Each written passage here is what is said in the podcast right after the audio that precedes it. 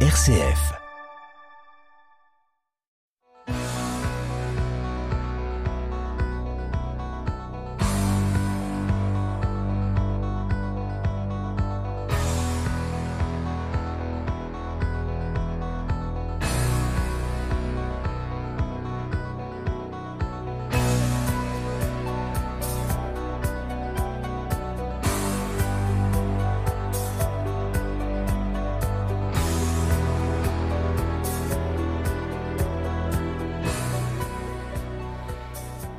Bonsoir à toutes, bonsoir à tous. C'est toujours avec le même bonheur que je vous retrouve pour En effet, pour s'entendre, votre rendez-vous magazine du mardi soir à 19h15 et du samedi suivant à 18h15. En effet, pour s'entendre, l'émission, bien sûr, qui est à l'écoute de toutes les actualités sans être sourde à leur caractère parfois dérisoire. Au menu concocté pour vous ce soir, eh bien, il y aura une invitée fil rouge, la chronique atrabilaire, je râle donc je suis, le tout enrobé d'un peu de musique. J'espère que vous avez passé une bonne semaine, une chaude semaine aussi, comme euh, tout le monde. Et je suis persuadé qu'ensemble, une nouvelle fois, nous allons passer la meilleure des soirées qui soit. Ce soir, comme chaque année, avec sa présidente Josette Marteau-Château, nous allons évoquer la nouvelle saison théâtrale des Amis du théâtre populaire de Poitiers, qui fête sa 68e édition. Autant de pièces qui éclairent certes la société de leur époque, mais aux tourments, aux interrogations si proches de nous, des œuvres souvent prophétiques qui parlent déjà de féminisme ou d'écologie. Ibsen, Corneille ou Beckett nous renvoie à nos intemporelles questions humaines. Qui sommes-nous? Où allons-nous? Est-on bien certain de nos identités, de nos savoirs, de nos explications fugaces? La société est-elle notre reflet ou l'inverse? Malgré tout, les cinq, les cinq spectacles n'ont rien d'un pensum rébarbatif, on y rit, on y sème, on y rêve, on y vit tout simplement. Il est à noter que pour cette saison 2023-2024, chaque pièce est issu d'un siècle différent, du XVIe au XXIe siècle. Josette Marteau-Château, bonsoir. Bonsoir. Merci d'être avec nous une nouvelle fois. Eh bien, merci de m'avoir invité aussi. Mais avant de vous retrouver longuement, la tradition n'a pas changé. La chronique atrabilaire, je râle, donc je suis. La semaine dernière, Emmanuel Macron a joué à l'adjudant Cruchot avec toutefois moins de mimique que Louis de Funès. Oui, le président de la République était en balade en visite à Tenens, dans le Lot-et-Garonne, un déplacement ayant pour but d'enrayer l'insécurité en milieu rural, en tout cas de l'annoncer de manière fort ostentatoire. Moralité, plus de bleu à prévoir pour que des villageois arrêtent de broyer du noir. Emmanuel Macron a ainsi dévoilé la carte des 238 nouvelles brigades de gendarmerie à travers le territoire 38 de plus que prévu initialement. Avec le nouveau plan, on l'espère pas plan-plan, il a voulu sortir de son képi de brigadier chef de l'Élysée une boîte de Pandore qu'il n'est pas prêt de refermer.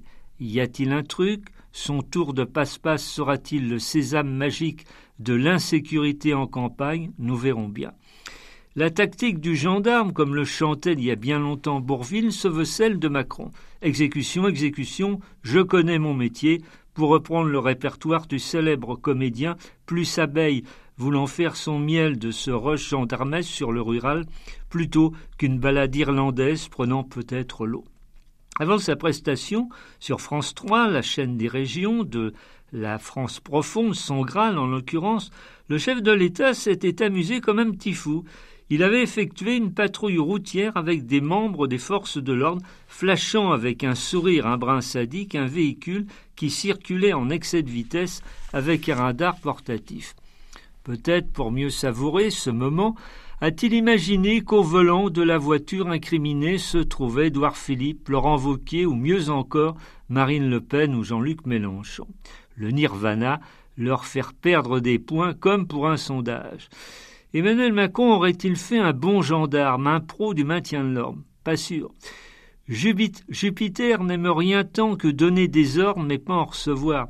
L'ancien banquier sait être cash surtout quand on n'a pas la possibilité d'avoir un droit de réponse contre lui. Avec lui, béni ou pas, la messe est dite aux messes des officiers, il y aurait trop de gradés lui faisant de l'ombre, il préfère garder à vue sa propre autorité, affirmatif rompé. Puisque l'on parle de garde à vue, il y a un journaliste célèbre qui, d'une certaine manière, employait les méthodes de flic ou de gendarme. Ce n'était certes pas que faisiez-vous dans la nuit du 3 au 4 janvier dernier, quoique, mais ses invités, bon gré mal gré, devaient avouer, jouer carte sur table du nom d'une de ces émissions télé. Là, on était devant les caméras de la télé, pas du commissariat. On ne faisait monter ni sandwich ni bière comme chez Maigret, mais éventuellement l'audience. Je parlais de Jean-Pierre Elkabach, décédé cette semaine à l'âge de 86 ans, aussi admiré que contesté. Intervieweur hors pair, certes, toutefois souvent accusé d'être le fils spirituel et complaisant des présidents en exercice, en tout cas ceux de droite. On se souvient d'ailleurs que l'époux de la romancière Nicole Avril avait passé un sale mois de mai 1981, se faisant siffler à la Bastille le soir de l'élection de François Mitterrand. Jean-Pierre Elkabach n'avait pas son pareil pour déstabiliser, provoquer ses interlocuteurs, il se qualifiait lui-même d'arracheur de masques. Cependant, lui n'a jamais vraiment baissé le sien. Faites ce que je dis, pas ce que je fais. Dans la mémoire collective, ces passes musclées avec Georges Marchais, alors secrétaire général du Parti communiste français, ont marqué les esprits. Toutefois, le légendaire Taisez-vous El Kabash, lancé par Georges Marchais, n'a jamais existé. C'est une invention d'un célèbre humoriste et imitateur de l'époque, Thierry Le Luron. Et là, en écrivant ces lignes, je me prends un sacré coup de vieux. Qu'évoquent pour les moins de quarante ans aujourd'hui Thierry Le Luron et Georges Marchais? Connaissent-ils seulement leur nom? N'est-on pas plus en présence d'archéologie que de souvenirs? Ne reste que ceux et celles qui ont été biberonnées à la télé de ce temps-là, celles des dossiers de l'écran, de la séquence du spectateur et des bébés passés à la moulinette par Jean-Christophe Averti. Autre temps, autre mœurs, Aujourd'hui, par exemple, Mélenchon ne dirait pas Taisez-vous, El Kabash, mais les yeux révulsés, le ton hystérique Ferme ton clapet à mensonge, El Kabash. Gaffe, facile pour moi, le Marseillais d'adoption, de mettre un contrat sur toi, parrain d'un jour, toujours par le plus bas, car l'on pourrait bien nous entendre, allez quoi, OM, un peu plus.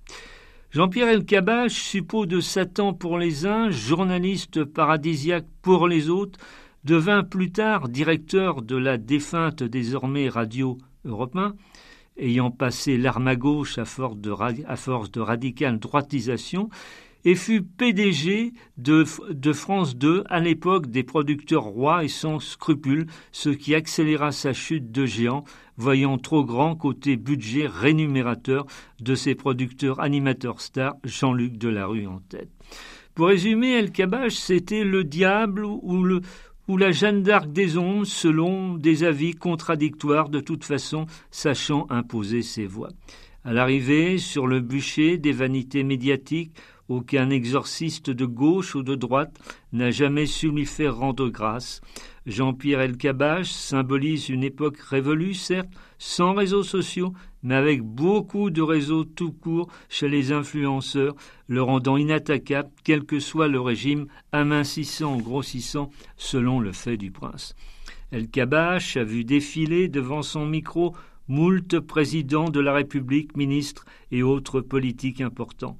N'empêche, à l'arrivée, comme nous tous, bientôt ou plus tard, un humain seul face à la mort, comme tous les gens, aucun entre gens ne le sauvant du trépas. Jean-Pierre Elkabbach était un acteur renommé de la Ve République. Justement, on vient de célébrer son 65e anniversaire. Ses créateurs, De Gaulle et Michel Debré, ne sont plus là, et quoi qu'on en dise, la Ve République a toujours bon pied bon oeil, n'a aucune envie de prendre sa retraite, laissant la place à une Sixième République si chère à Jean-Luc Mélenchon. La Constitution, forgeant notre Ve République, est entrée en vigueur très exactement le 4 octobre 1958. Depuis, il y eut les Trente Glorieuses, ou supposait-elle, mai 68, les crises du pétrole ou de l'emploi, les scandales politico-financiers de la République, De Gaulle, Pompidou, Giscard, Mitterrand, Chirac, Sarkozy, Hollande et Macron.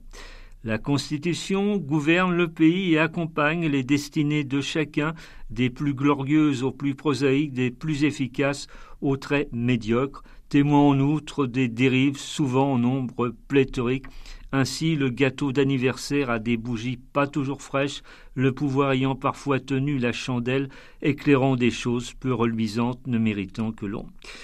Ces derniers mois, l'article star de la Constitution du 4 octobre 1958, faisant pâlir d'envie les autres, c'est le 49.3. Macron et sa gouvernante, Madame Borne, en raffolent, l'adaptent à toutes les sauces sans jamais être victime d'indigestion, un exploit physiologique. 49.3, priez pour nous, sorte de Sainte Rita au masculin, patronne des causes désespérées, sauvant du naufrage ou du malaise des réformes souvent discutables, comme la retraite Look. Ce pauvre 49.3 doit frôler le burn-out tant il est utilisé pour tout et n'importe quoi. Il s'imprime dans le cerveau des Français tel un tube de l'été dont on n'arrive plus à chasser la mélodie de sa tête. Vous verrez que bientôt, dans un mimétisme un brin inquiétant, certains Français ne composeront plus le 15, le 17 ou le 18, mais le 49-3. Le numéro que vous avez demandé n'est pas attribué. Justement, en politique, on aimerait bien qu'il soit aux abonnés absents. La, constitution sexagénaire mérite mieux que ça, surtout si elle veut doubler Jeanne Calment dans la longévité. Je n'étais pas né en 1958, je ne suis pas né non plus de la dernière pluie et j'en ai marre de ce parapluie 49.3 dont les baleines jouent les trompe-l'œil pour mieux noyer le poisson. Nous, on suit à la lettre notre constitution radiophonique. Article 1er, fuir le lénifiant politiquement correct. Article 2, se répéter à l'envie. On est fait pour s'entendre.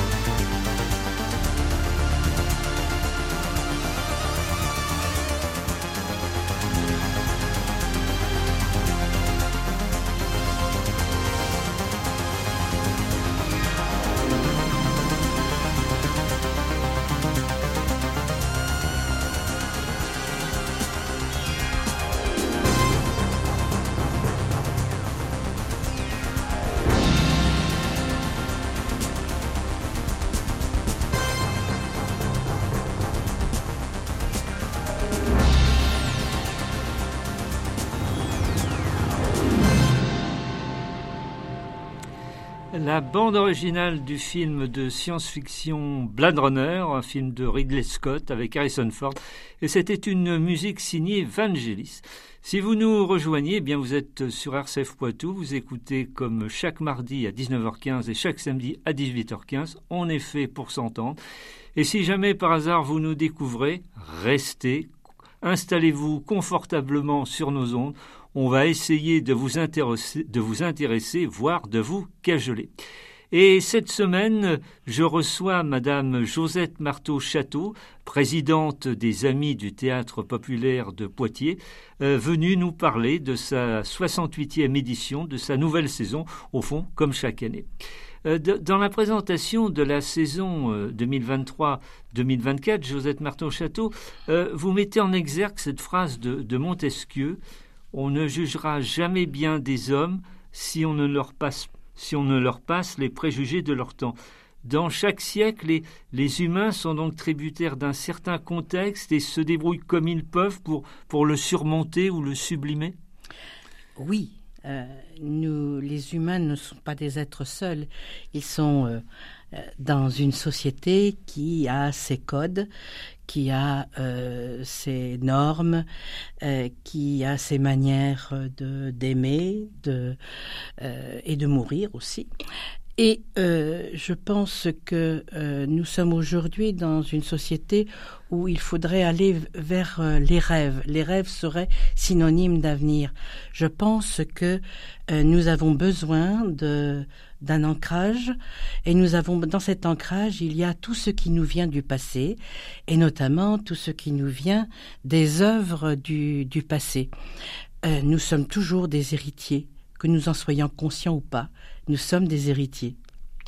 Cette saison, euh, vous proposez justement un auteur par siècle, du XVIe mm. au XXIe siècle, et ils sont souvent prophétiques. On, peut les, les relier non seulement à aujourd'hui, mais à demain. Oui, oui, oui, oui, c'est une, c'est une saison. effectivement, c'est un petit peu au départ le fruit du, du hasard, hein, puisque euh, nous choisissons des pièces que nous allons voir, et euh, nous avons la chance effectivement qu'elles s'articulent de cette manière, euh, de cette manière-là.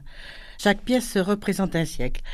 Nous commençons au, enfin, pas tous les siècles, il n'y a, que cinq pièces. Nous commençons euh, euh, au 16e, nous avons le 16e, nous avons euh, le 17e, le 18e par la phrase que nous avons mis en épigraphe, le 19e et le, le 20e et le, et le 21e. Alors, mais commençons à, à, à détailler la, la, programmation des ATP de, de Poitiers, dont toutes les pièces auront lieu à 20h au théâtre auditorium de Poitiers. Oui, euh, c'est un horaire que nous avons, euh, que nous avons depuis l'an passé. C'est début 20h. Le mardi 14 novembre 2023, Un ennemi du peuple, d'Henrik Ibsen. Que raconte cette pièce? Peut-on dire que c'est une pièce écologiste avant l'heure et, l'histoire d'un lanceur d'alerte ne faisant pas le poids face à d'immenses intérêts financiers. Euh, oui, on peut dire, cela. On peut dire que cette histoire, euh, c'est une histoire de, lanceur d'alerte.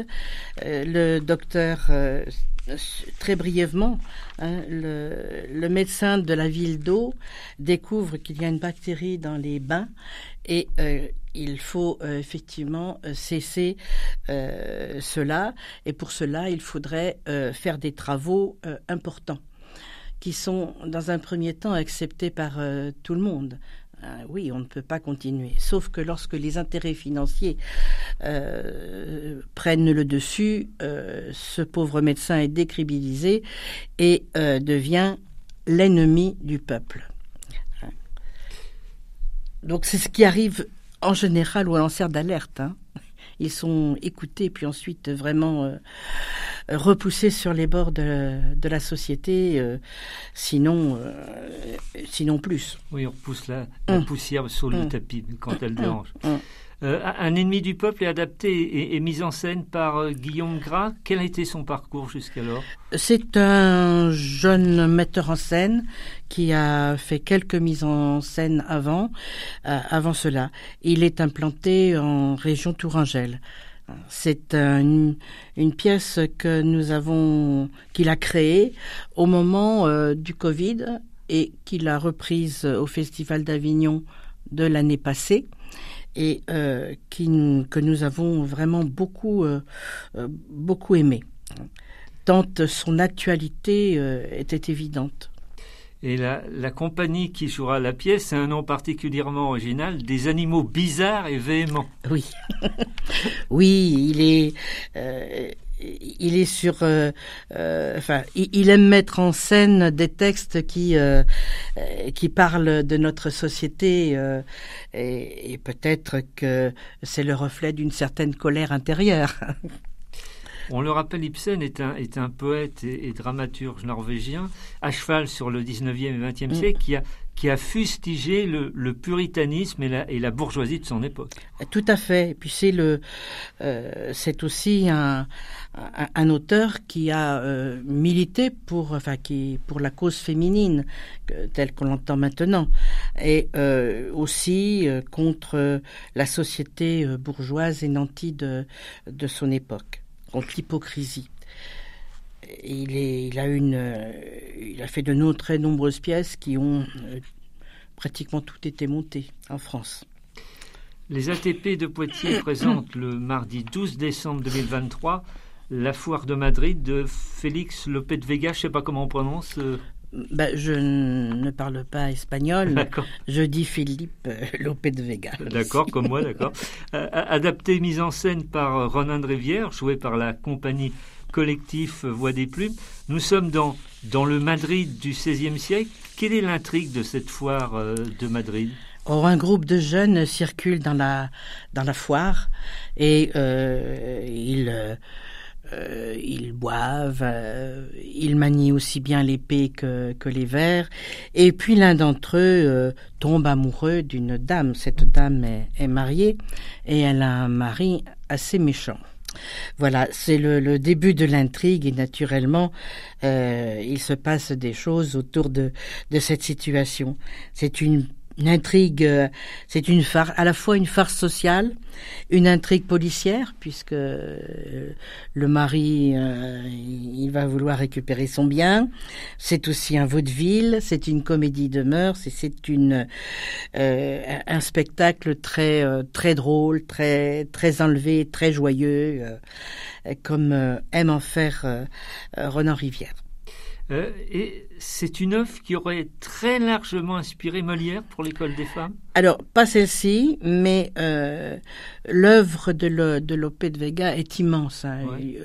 On lui prête... Euh, enfin, il se prête plus de 1000 pièces, mais on lui en on prête que 700.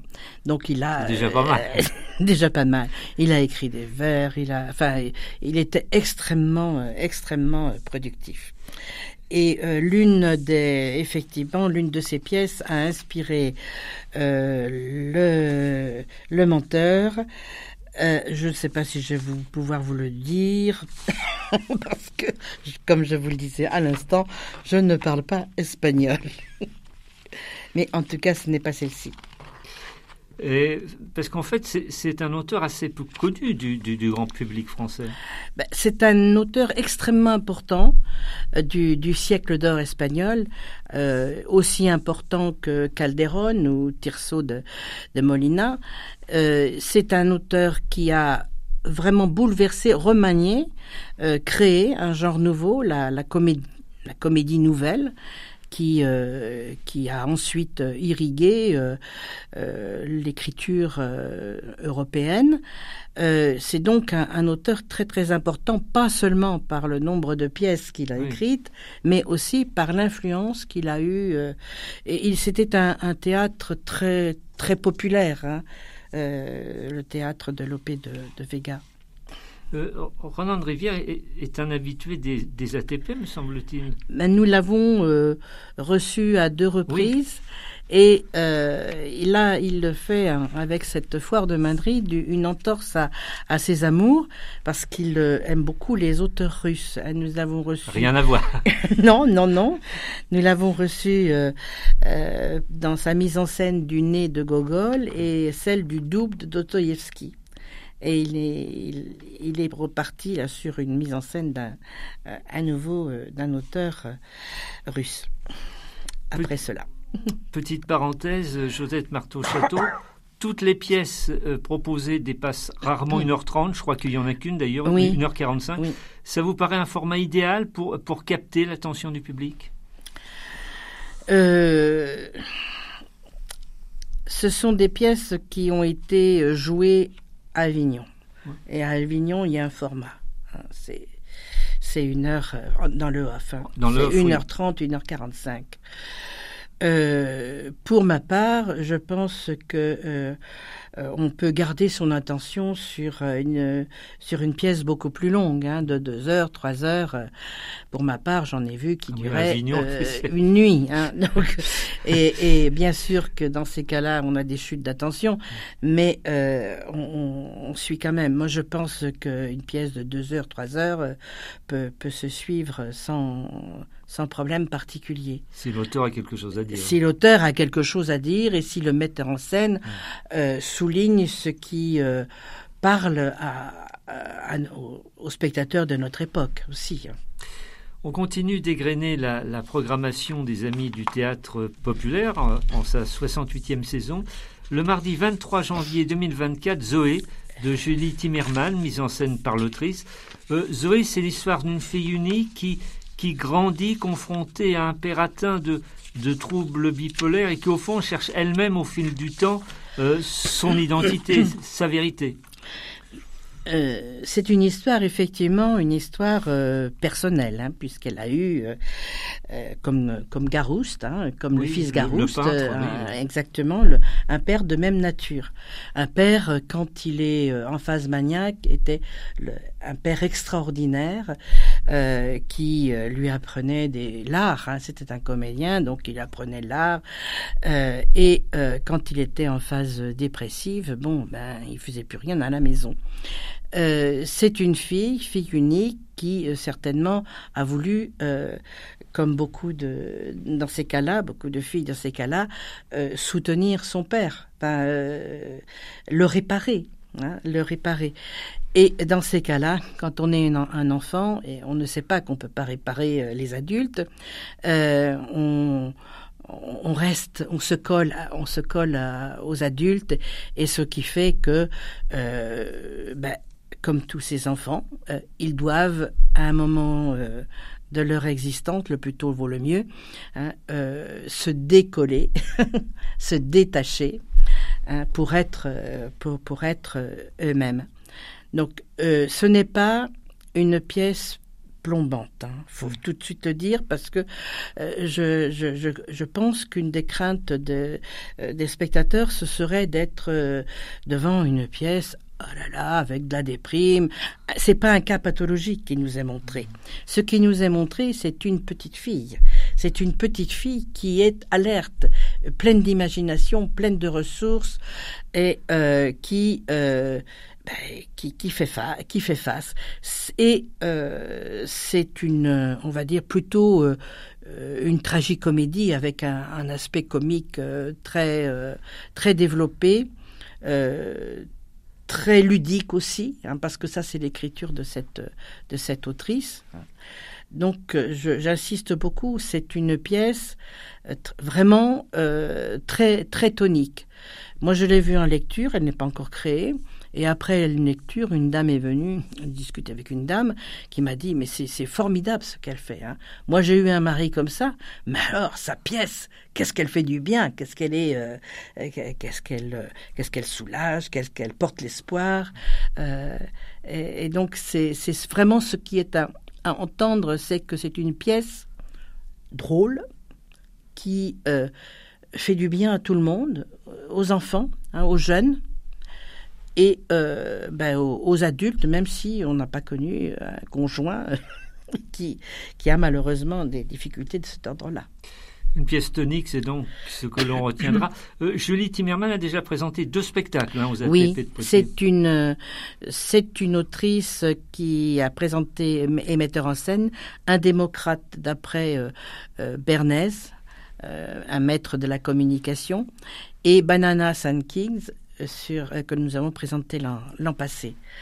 Et c'est toujours, elle euh, part du passé, hein, elle, euh, elle part du, pour éclairer le présent. Hein, ce qui, ma foi, était parfait pour notre saison. Avant-dernière pièce de la saison 2023-2024 des ATP, le, samedi, le, pardon, le mardi 26 mars 2024, fin de partie de Samuel Beckett. Que raconte fin de partie? Alors, fin de partie, il y a quatre personnages, mais deux principaux. Il y a deux principaux, un, un qui est aveugle, paraplégique, et, l'autre son valet ou fils adoptif, on ne sait pas très bien, euh, qui ils entretiennent une relation de, dépendance étrange et, et, nécessaire. Et puis il y a les parents euh, de Ham, l'aveugle, paraplégique, qui eux sont dans des poubelles puisqu'ils ont perdu leurs jambes lors d'un accident. Euh, et, donc ils sont là et ils interviennent de temps en temps. Euh, ça se passe dans une maison avec deux fenêtres et, on ne sait pas trop euh, si euh, c'est un espace de fin du monde, de guerre. On ne sait pas exactement où, on est. Mais c'est centré sur la, la, relation qui se passe entre, en tout cas pour cette mise en scène-là, entre âme et, et Clove, entre les deux personnages principaux qui sont euh, joués par des comédiens euh, assez fantastiques. Il y a euh, Denis Lavant qui est magnifique. Et la mise en scène est de Jacques Ozinski. Oui, oui. Entre parenthèses, un, sacré personnage, ce Samuel Beckett décédé en, en, 1989. Il, considérait son prix Nobel attribué en 1969 comme une catastrophe. Oui, oui, oui. Oui, parce qu'il se, il se disait finalement, euh, tous les médias vont me tomber dessus, et, c'était un personnage euh, qui n'était pas, qui, qui voulait euh, garder sa distance avec avec tous les tous les médias et, la notoriété, quoi. Enfin, cinquième et, dernière pièce des Amis du théâtre populaire de. Oui. je voulais rajouter, oui, que c'est une dans cette mise en scène là, c'est profondément humain, c'est émouvant euh, et drôle à la fois. Hein. C'est, on, on savait pas, enfin, on ne sait pas suffisamment que Beckett a de l'humour. Mmh. Hein. Et, et le, le, metteur en scène a vraiment souligné ce côté euh, humain. Enfin, cinquième et dernière pièce des Amis du théâtre populaire, Le Menteur de Pierre Corneille, le mardi 30 avril 2024, mise en scène par Marion Bierry. Comment résumer l'intrigue de de cette œuvre où l'on voit que le mensonge est un sport à très haut risque? Eh bien, euh, d'abord, le protagoniste principal est un étudiant de Poitiers. Oui. Il monte, il monte à la capitale pour profiter des, plaisirs, de ces plaisirs-là, et en, compagnie, il est en compagnie de son valet. Et bon, il, il va euh, au parc et il rencontre euh, aux Tuileries et il rencontre euh, deux dames qu'il veut bien sûr éblouir, donc il s'invente une carrière militaire assez incroyable. Et de là euh, va naître un certain nombre d'imbroglios euh, qui euh, met en enfin qui va confondre les jeunes femmes, le père de, de Dorante, le poète le poète de vin et et tout cela euh, pourrait mal finir si n'y avait pas, si on n'était pas dans une comédie et que euh, c'est dans les comédies ça finit bien. Et le menteur est loin de, de l'image austère que l'on pourrait avoir parfois de, de, Corneille. Ah mais Corneille est, a écrit quelques comédies. Hein. Euh, et là c'est une franche, une franche comédie. Euh, Corneille, euh, ben, il y eut un temps une rumeur qui voulait que Corneille avait écrit les comédies de Molière. Il y a eu cette, euh, rumeur-là euh, au, cours du XXe siècle. Euh, à l'époque, on accordait du talent de, comique à, Corneille. Donc Corneille, il écrit très très bien les comédies. Passons de, de l'art au prosaïque, mais pour la bonne cause, de cet art justement. Où réserver, où s'enseigner, quels sont les tarifs ou pour un spectacle, ou carrément les cinq? Alors on peut s'abonner effectivement aux 5. Euh, il y a où on peut venir euh, au spectacle euh, qui, convient le, mieux. Donc pour cela, nous, nous procédons toujours par correspondance par correspondance papier. Donc il faut adresser un chèque du montant de la réservation aux ATP, 12 rue Victor Hugo, Poitiers. Nous n'avons pas de bureau euh, ouvert euh, au, public. Hein. Nous sommes une association sans locaux euh, dédiés à l'association. Les locaux sont des pièces chez nous. donc pour cela, euh, on peut réserver, on peut retenir ou s'abonner ou retenir des, des places euh, dès maintenant. Elles sont en vente uniquement le jour de la représentation au guichet du, du TAP. À partir de 13h, je crois. À partir de 13h, oui. Il y a un numéro de téléphone où on peut... On, oui, il y a un numéro de téléphone 05 49 88 39 50 une adresse mail atp.poitiers un site où toute la description des pièces euh, euh, et ce que comment adhérer, comment acheter, tout cela est, est, précisé. Oui, c'est très complet. Hein, c'est très complet. Euh, rien à rajouter sur cet aspect-là? Ben, euh, Je peux qu'inciter euh, à adhérer aux ATP. Hein. nous sommes une association, donc nous avons besoin de, soutien.